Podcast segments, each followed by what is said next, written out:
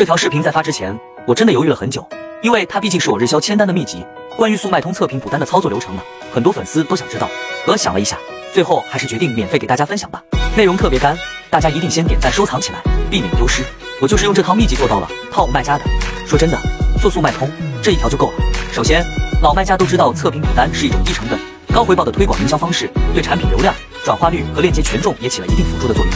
但补单也不是一蹴而就的，一定要计划性的去做，平台才能检测你产品是否受众，才会给你推流曝光。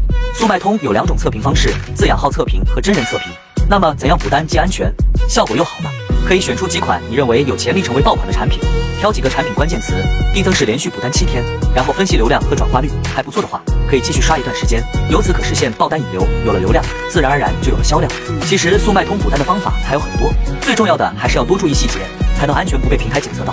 如果你还想知道更多细节，可以点赞收藏后，在评论区回复“牡丹秘籍”，一键领取。